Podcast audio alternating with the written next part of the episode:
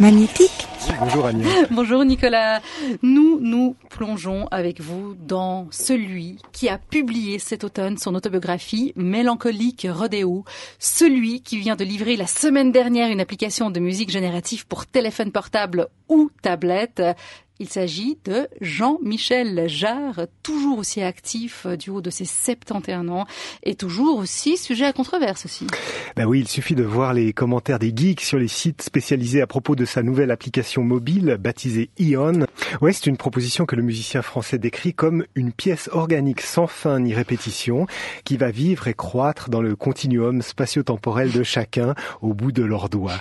Bon, le verdict des internautes est lui nettement moins lyrique. Quelle grosse boue peut-on lire, ou encore pitié, poster cela est une insulte à l'intelligence. Et pourtant, Jean-Michel Jarre affirme que ce projet est le plus excitant pour lui depuis, depuis Oxygène, son premier album mythique de 1976 vendu à 18 millions d'exemplaires. Hmm, peut-être que le sens des proportions n'est pas vraiment son fort à Jean-Michel Jarre. Ben, c'est exactement ce qu'on se dit en écoutant sa musique, en lisant son autobiographie. Il y a une part de naïveté chez lui qui peut être très agaçante à l'écoute de certains de ses morceaux, mais qui au contraire se révèle extrêmement charmante à la lecture.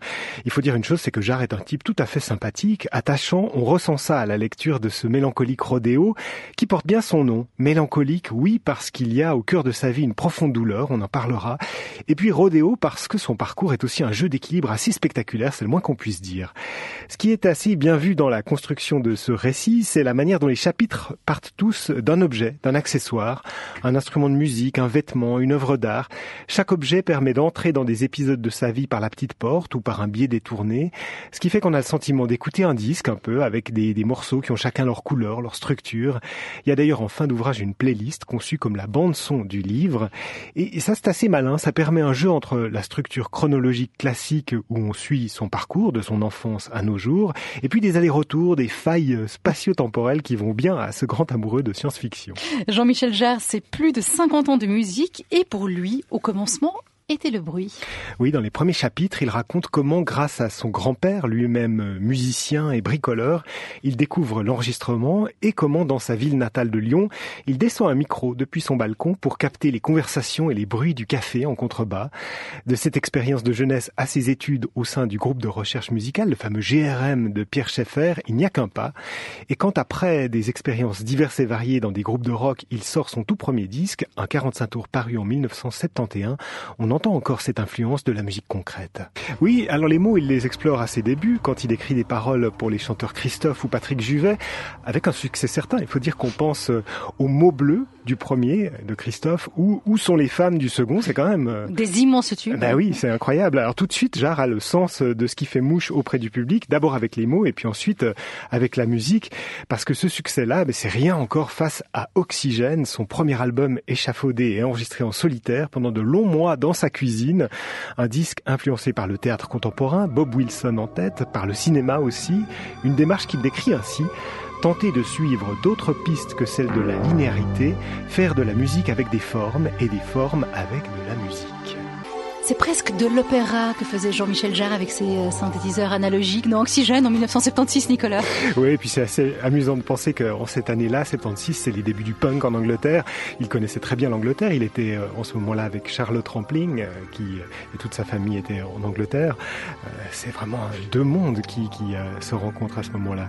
Alors le succès de ce disque, Oxygène, est immédiat, spectaculaire. Le monde entier tombe red dingue de cette musique planante, et le disque change la vie de Jean-Michel Jarre à tout jamais il devient du jour au lendemain une star. Et le parcours qu'il raconte dans son livre, c'est aussi un portrait fascinant d'une époque où une création musicale pouvait agir comme un prodigieux sésame, lui ouvrant les portes les plus improbables. Au fond, une grande partie de cette biographie est consacrée au voyage, au concert pharaonique de Jean-Michel Jarre aux quatre coins de la planète. Tout le monde s'arrache ces lives qui euh, rassemblent des millions de personnes en Chine, en Australie, aux USA. Quelque chose de juste impensable aujourd'hui. Oxygène, c'est le point de départ de tout ça. C'est peut-être aussi son aboutissement et tout son parcours musical est aussi une quête constante de ce miracle initial, à tel point qu'il imagine au fil des ans des suites à ce disque, Oxygène 2, Oxygène 3, pas forcément très heureux, jamais il ne retrouve le panache de ses débuts, et il dit lui-même, quoi que je fasse, ce passé reste présent, un éternel présent. Et sur le plan artistique, eh ben, c'est peut-être là que le bas blesse, mais ce qui est le plus incroyable dans cette aventure, c'est qu'à partir de là, sa musique devient un passeport pour tutoyer les, les plus grandes personnalités du monde. Il nous raconte ses rencontres avec le pape, les Didi, Salvador Dali lui commande une musique pour ses funérailles, la NASA l'invite, l'UNESCO fait de lui un ambassadeur de bonne volonté, Swatch lui commande une montre, il prend l'avion avec les plus grands chefs d'État, plus récemment quand il souhaite enregistrer Edward Snowden, on lui arrange une rencontre en Russie.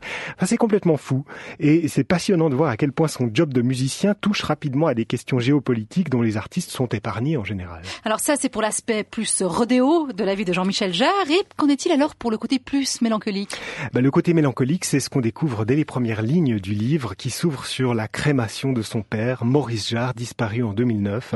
Son père, célèbre compositeur de musique de film, le docteur Givago, Laurence d'Arabie, le cercle des poètes disparus. Ce père qui a quitté le foyer familial quand son fils avait 5 ans. Ce père, disons-le, a été un beau salaud. Pingre d'une froideur totale à l'égard de son fils, absent jusqu'au bout. Ce père, c'est le trou noir, le vide au cœur de la vie de Jean-Michel Jarre, qui toute sa vie a lutté contre l'idée d'être, je cite, le fils d'un type plutôt moche humainement, porté par son seul et unique bon vouloir, désireux d'effacer et d'oublier chaque fois qu'il laisse derrière lui, cet homme avec lequel j'ai fait la paix, mais dont l'attitude dessine en creux ce à quoi j'ai toujours redouté de ressembler. Le voyage, alors, l'exploration de nouveaux territoires, l'obsession d'une musique enveloppante, c'est aussi l'expression de ce manque, une fuite en avant pour ne pas voir le vide. La musique dans laquelle je mets chaque jour les mains, sensuelle échappée, a été mon errance autant que mon salut, écrit-il encore, et le masque tonitruant de ma solitude. C'est quand même assez. La chance de la formule quand même. Oui, c'est beau. Euh, regardez devant, donc pensez le futur comme il l'a toujours fait pour pas trop souffrir d'être et d'avoir été. C'est peut-être euh, ce qu'on comprend entre les lignes dans cette autobiographie très honnête, euh, très agréable à lire, avec quand même, disons-le pour les geeks et les amateurs de ce genre de choses, des anecdotes croustillantes sur le monde des synthés. Et puis en fin d'ouvrage, un top 20 des machines qu'il a utilisées. Et à ce moment-là, Nicolas, il faut quand même qu'on dise comment est-ce que vous avez intitulé la chronique du jour. le père, le fils et... Le synthé. Oui, c'était tentant. Et on termine en musique? Oui, parce que si Jean-Michel Jarre est aussi synonyme de kitsch, de musique au kilomètre, franchement dispensable ces dernières euh, années, voire décennies, eh ben c'est quelqu'un qui a réalisé aussi des albums pionniers, qui restent des jalons de la musique électronique pour les jeunes générations. Je vous propose un extrait de son troisième album, Les Chants Magnétiques, en 1981, où on trouve un mélange de sons concrets et de sons synthétiques, avec des sons de train, ce qui renvoie à ses premières années passées tout près de la gare de Perrache à Lyon, encore un petit clin d'œil à sa biographie. Et nous étions dans les champs magnétiques 3 de Jean-Michel Jarre. Merci beaucoup pour ce voyage autobiographique, biographique et sonore de ce grand musicien Nicolas Julliard. Donc on rappelle que Jean-Michel Jarre a sorti il y a quelques semaines son mélancolique Rodéo. Ça se trouve aux éditions Lafon. Et puis tous les aficionados du musicien peuvent aller voir quand même cette fameuse appli. Ion, voilà, disponible sur les plateformes de téléchargement pour les applications euh, de téléphone mobile. C'est noté. Merci encore et à bientôt dans Magnétique. Magnétique.